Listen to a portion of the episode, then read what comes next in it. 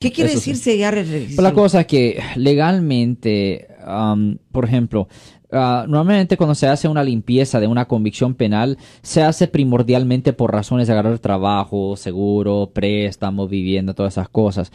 Um, pero cuando se trata del registro de arresto es un poco diferente. Un arresto no le va a afectar por razones de agarrar un trabajo, pero un arresto todavía le puede afectar por razones migratorias.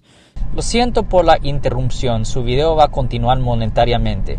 Solo voy a mencionar que si usted ha sido acusado por haber cometido cualquier delito aquí en el área de la Bahía Norte, California, por favor no se espere, llame el nuevo teléfono que ven en la pantalla o llame para hacer una cita inmediatamente al